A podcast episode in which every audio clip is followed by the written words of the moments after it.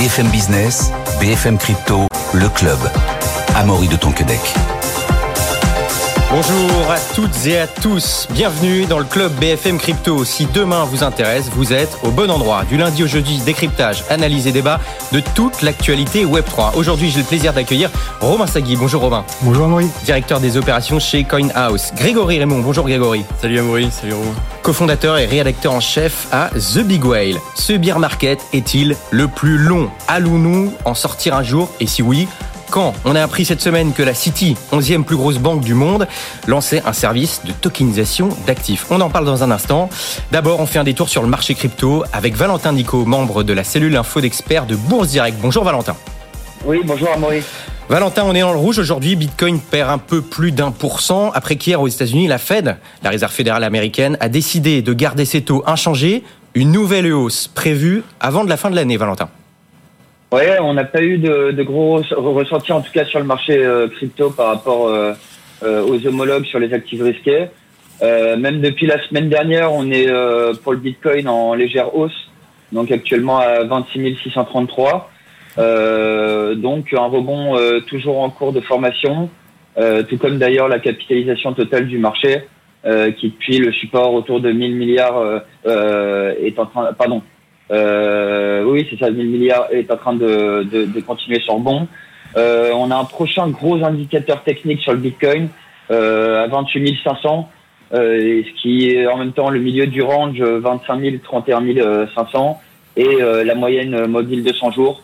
Donc euh, bien sûr très observé par le marché. il y aura certainement plus de volume passé cette moyenne mobile pour viser éventuellement le, le haut du range à 31 500 dans un second temps.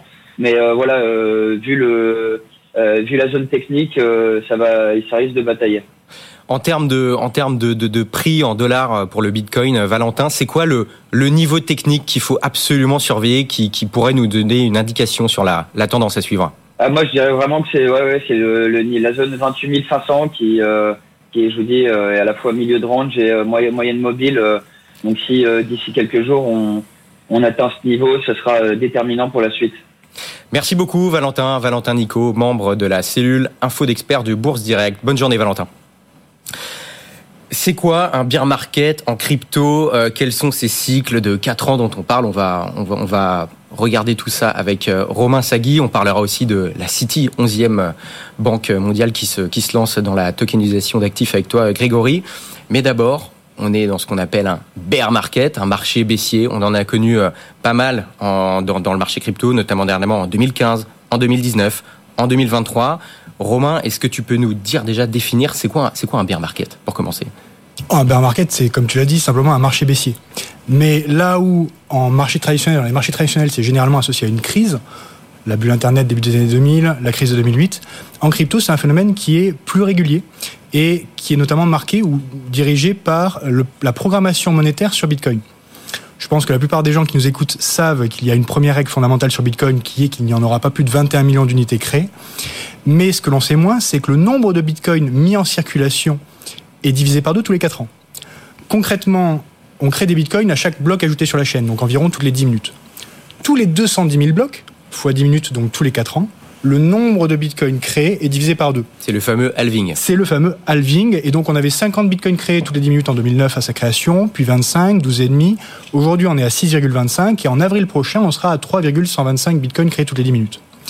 Donc, ce halving, il crée finalement un choc de l'offre. Si en face, vous avez une demande constante ou en augmentation, a priori, vous avez un actif qui va prendre de la valeur pendant historiquement deux ans, atteindre un plus haut historique, et à partir de là, corriger. Et c'est le début du bear market.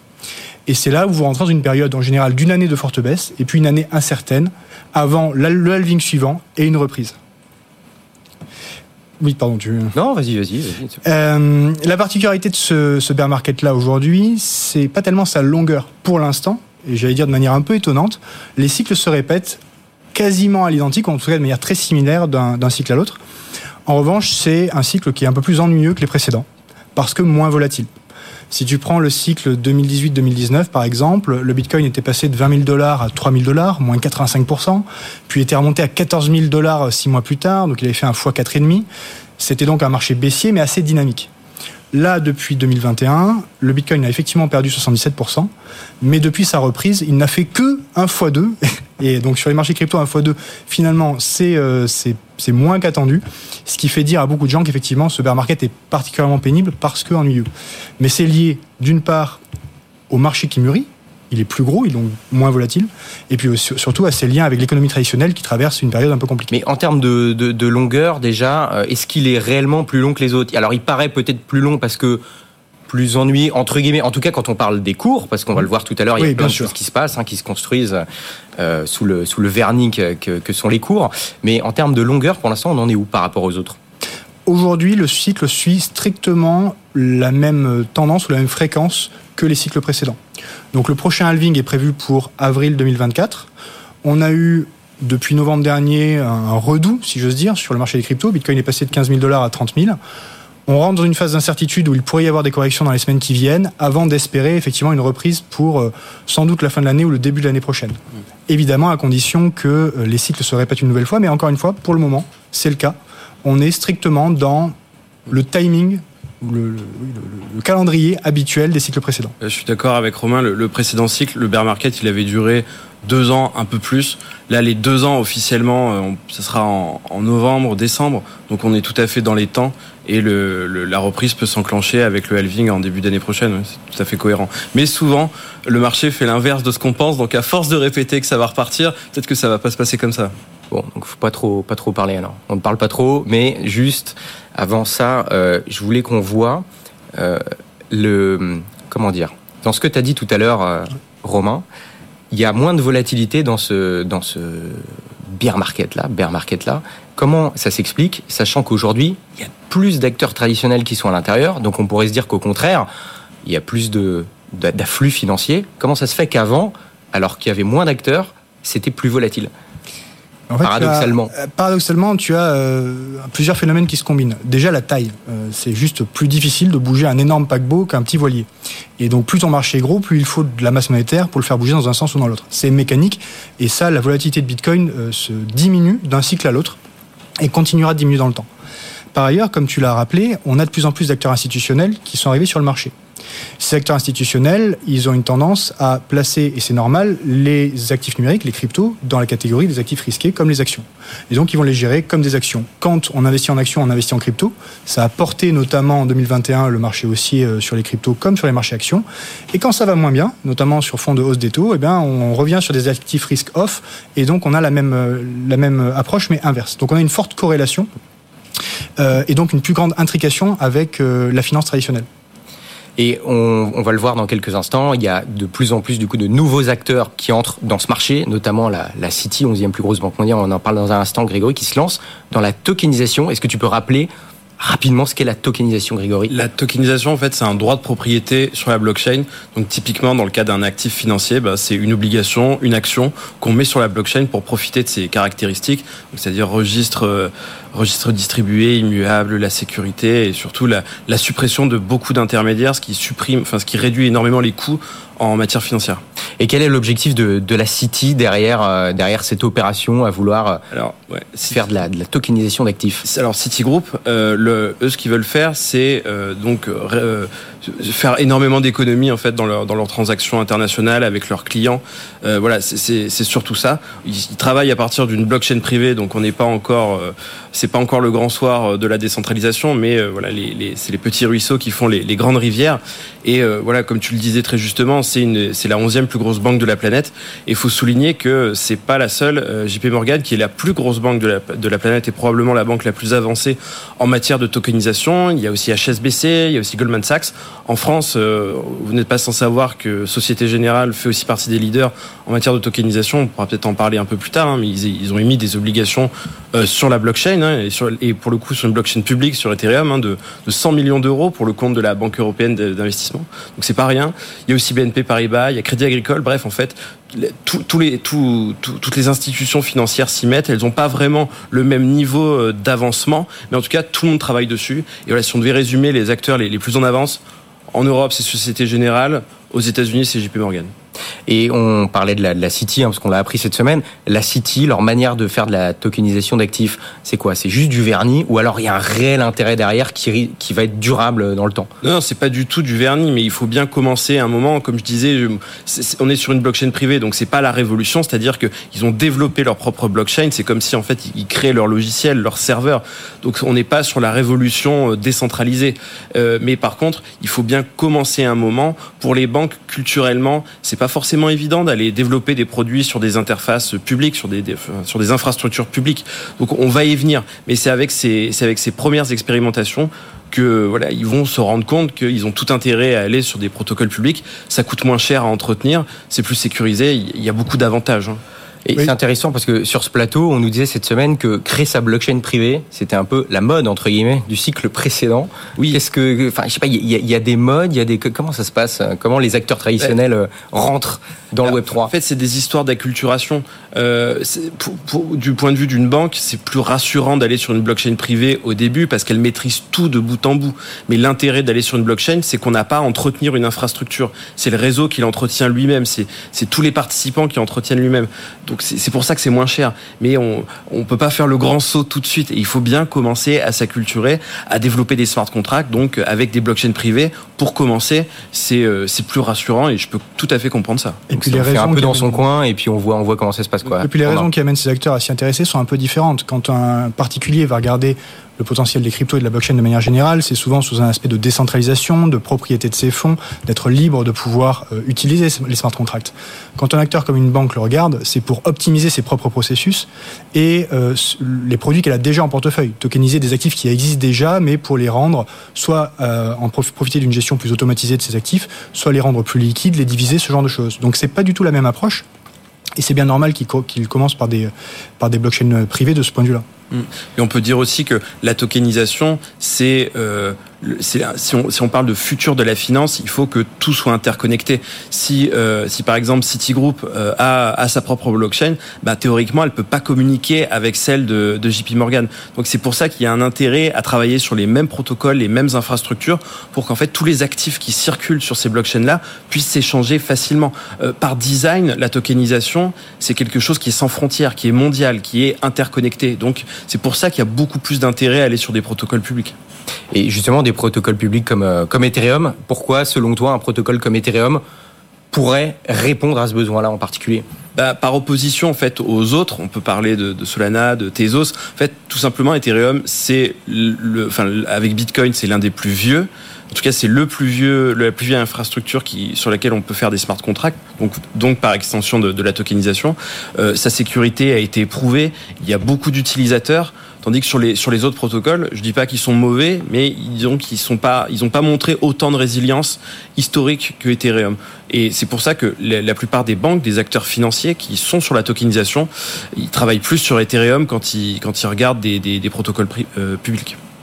Et euh, tu me parlais tout à l'heure de la Société Générale en France. Ils en sont où de la tokenisation Eux, c'est quoi leur, leur approche? Ils sont sur une blockchain privée? Alors, ils travaillent sur des protocoles publics, c'est ça qui est extrêmement intéressant et c'est très courageux, audacieux de, leur part. Euh, Société Générale, c'est aussi la, la, enfin, à travers Forge, hein, sa filiale blockchain, c'est la première institution à avoir reçu l'agrément PSAN euh, en Europe enfin en France et donc par extension en Europe. Donc c'est ça veut dire à quel point ils sont quand même avancés sur le sujet.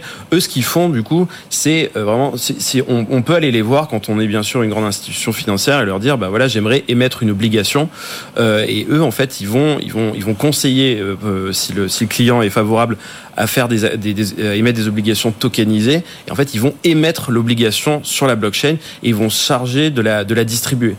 C'est ça leur travail. Et donc, le, plus gros projet qu'ils ont mené, c'était donc en 2021, émettre une obligation d'une valeur de 100 millions euh, d'euros pour le compte de la Banque européenne d'investissement, avec aussi d'autres banques. Il y avait Santander et, Goldman Sachs, si je ne m'abuse.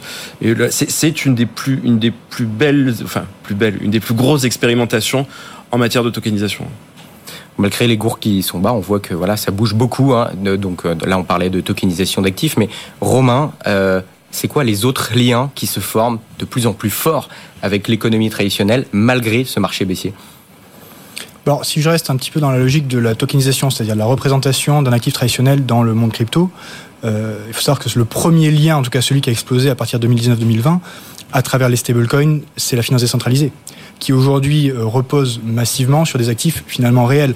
On l'a d'ailleurs vu euh, avec la crise bancaire euh, aux États-Unis et la société Circle. Le collatéral derrière l'USDC, à la fin, c'est du dollar, c'est des obligations américaines. Donc là, le lien est très fort. Si l'économie traditionnelle flanche, l'USDC en pâtit.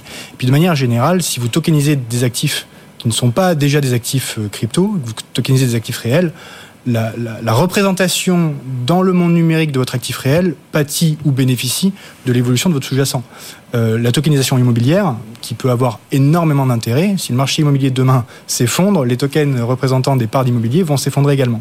Donc euh, cette intrication, elle est de plus en plus forte parce que justement, on a ces ponts entre finances traditionnelles et, euh, et marché crypto.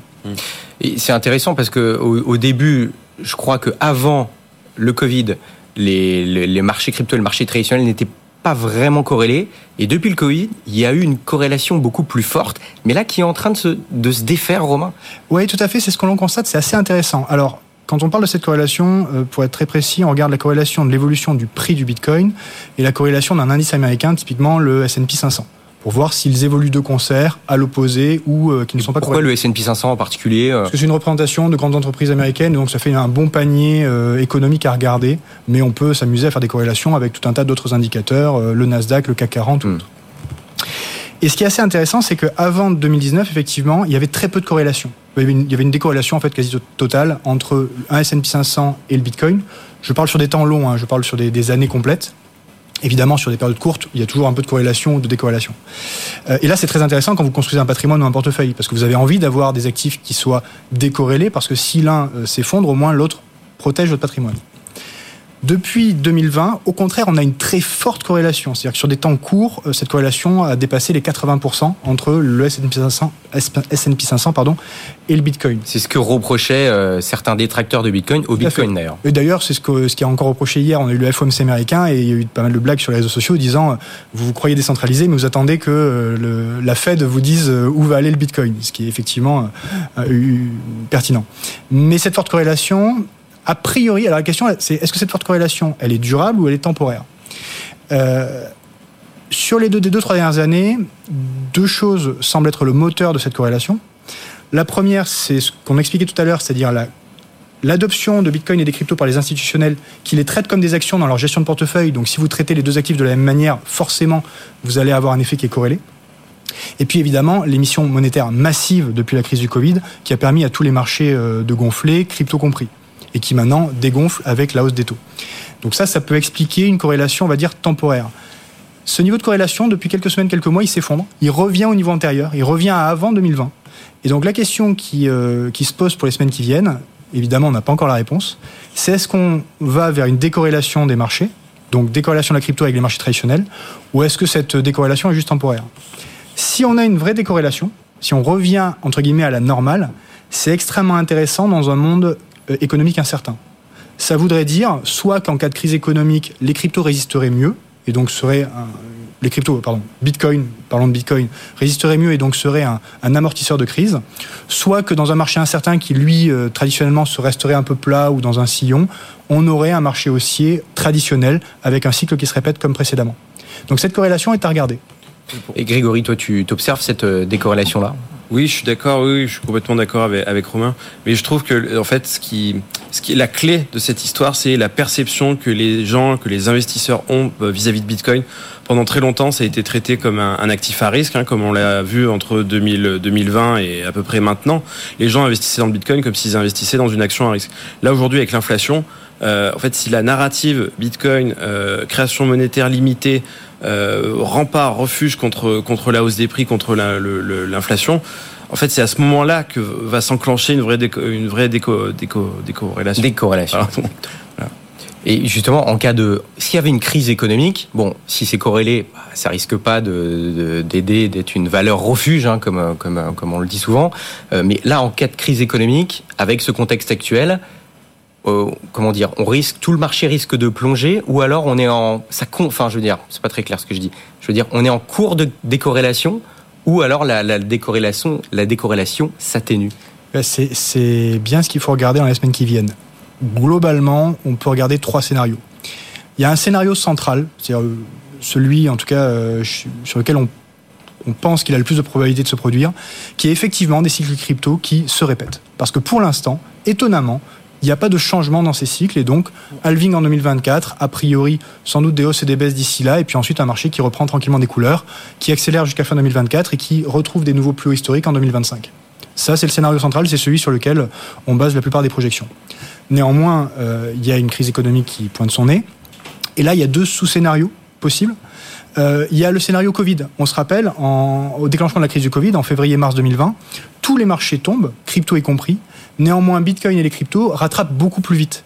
C'est-à-dire il faut un mois à Bitcoin pour retrouver son prix euh, précédent la crise et ensuite il décolle et il passe par devant euh, les marchés euh, beaucoup plus rapidement. Ça, ce serait possible. C'est-à-dire une crise qui emporte tous les marchés parce que panique, peur et tous les actifs sont corrélés, mais des cryptos qui sont plus résilientes et qui rebondissent plus vite. Puis il y a le scénario qu'il faut avoir en tête parce que il pourrait se produire même s'il ne s'est encore jamais produit. C'est celui où la crise est tellement importante qu'elle touche tous les marchés, y compris les cryptos. Et dans ce cas-là, on rentrerait effectivement dans le bear market le plus long du monde. Néanmoins, ce dernier scénario, pourquoi il ne s'est jamais produit? Parce que Bitcoin et les cryptos n'ont jamais en fait traversé une crise économique euh, mondiale. Bitcoin a été créé en 2009, donc post 2007-2008. C'est la première fois que l'on va vraiment tester en test grandeur nature, si j'ose dire, sa résilience dans un marché très incertain. C'est ça, ouais. Et la, narrative Bitcoin rempart euh, contre, face à l'inflation, c'est la première fois qu'on le voit. Alors on le répète depuis sa création, c'est un rempart, c'est un rempart. Bon voilà, maintenant, il euh, faut, voir si ça fonctionne. Alors on précise, hein, on parle avec un prisme euh, franco-français ou en tout cas européen. Il y a plein de pays dans le monde qui ont déjà vu Bitcoin comme solution de rempart face à l'inflation, en tout cas à l'effondrement de leur monnaie nationale. On pense à l'Argentine, la Turquie, le Liban, il y en a d'autres. Donc la, la preuve est faite, mais les populations européennes et américaines ne l'ont pas senti encore, n'en ont pas eu besoin pour ça. Euh, j'en parlais encore hier en, débat. Euh, l'utilité perçue par un Français moyen aujourd'hui de Bitcoin, c'est un investissement pour se diversifier, pour gagner de l'argent plus tard. Euh, j'aimerais bien que ça reste le cas, mais il y a une vraie utilité de rempart contre l'inflation, ou en tout cas de police d'assurance contre une monnaie qui s'érode. Et effectivement, c'est ce qui est en train de se passer aujourd'hui dans nos économies. Et Bitcoin devrait pouvoir jouer ce rôle-là dans les années qui viennent. Mais je mettrais juste un petit bémol. Euh, Bitcoin est moins développé dans, dans ce genre de pays-là que les stablecoins. Les, les, les, les, populations qui sont face à des, des grosses dévaluations de monnaie se tournent majoritairement vers, vers les stablecoins. Donc il y a peut-être un, échec encore de, de Bitcoin à, ce niveau-là. Mais je rajouterais une, une nouvelle inconnue à l'incertitude de, de l'avenir pour, pour, par rapport au prochain cycle. En fait, il y a l'ETF Bitcoin qui est censé arriver. C'est pour 2024, celui de BlackRock. Bien sûr, tout n'est pas encore entériné, mais est-ce que ça risque pas de d'ajouter une corrélation supplémentaire eh au marché traditionnel Tout le monde s'attend à ce que ça fasse monter les cours parce que voilà, il va y avoir un accès encore plus démocratisé à Bitcoin. Mais hier soir, j'en parlais avec un, gros gestionnaire de fonds. En fait, il se disait euh, que en fait, ça, peut paraître contre-intuitif, mais cet événement-là pourrait en fait faire pression à la baisse sur le prix, parce que ça short aussi hein, ce genre de ce genre d'instrument. Euh, donc il faut, il faut se méfier quand on, quand on utilise le, l'actu de l'ETF Bitcoin qui pourrait ne faire que, enfin qui pourrait ne faire monter que le prix quoi. Donc, euh. bah, surtout qu'on pourrait se dire est-ce que le, le, le fait qu'un potentiel ETF Bitcoin Spot soit créé, est-ce que c'est pas déjà pricé dans les cours? C'est aussi tout un débat parce que ça peut être pricé comme après l'afflux financier peut être tellement énorme euh, l'afflux financier qui arrivera potentiellement si, si ces ETF sont, sont autorisés. C'est vrai, mais la particularité quand même d'un ETF spot, contrairement parce que des ETF existent déjà, mais sur des contrats à terme, donc il n'y a pas besoin de détenir véritablement euh, le sous-jacent, en tout cas pas la totalité du sous-jacent. L'intérêt d'un ETF spot, en tout cas pour les marchés, c'est que l'émetteur doit détenir de vrais bitcoins sur la chaîne euh, pour baquer son, son indice. Euh, donc, si vous avez une demande, vous allez avoir une pression acheteuse sur l'émission primaire. Et donc, si vous avez effectivement un phénomène de halving avec une diminution de la création monétaire, bien sûr, il y a le stock, mais si en face la demande augmente, normalement, vous aurez une augmentation du prix de l'actif. Euh, je pense qu'il faut surtout décorréler les échéances de temps et revenir à euh, des euh, notions d'investissement de long terme. C'est-à-dire qu'effectivement, un ETF spot, est-ce que ça peut faire monter ou baisser le marché sur un mois, sur deux mois? Est-ce qu'une crise mondiale peut avoir un impact sur quelques semaines, quelques mois, quelques années? Sans doute. Mais à la fin, vous avez un actif qui est rare il n'y en aura jamais plus de 21 millions. Et en face de cet actif rare, vous avez manifestement une adoption croissante, soit de particuliers, soit de pays, soit d'institutionnels. Cette adoption croissante aura forcément un effet. On ne sait pas dire quand. A priori, à partir de l'année prochaine et du halving, il faudra le vérifier. Mais à long terme, certainement.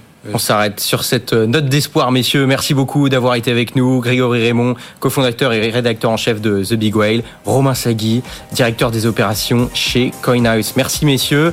Retrouvez demain à partir de 15h les pros des cryptos avec Guillaume Sommerer. Quant à nous, on se retrouve lundi dès 15h. Bonne journée, bonne soirée. À lundi. BFM Business, BFM Crypto, le club.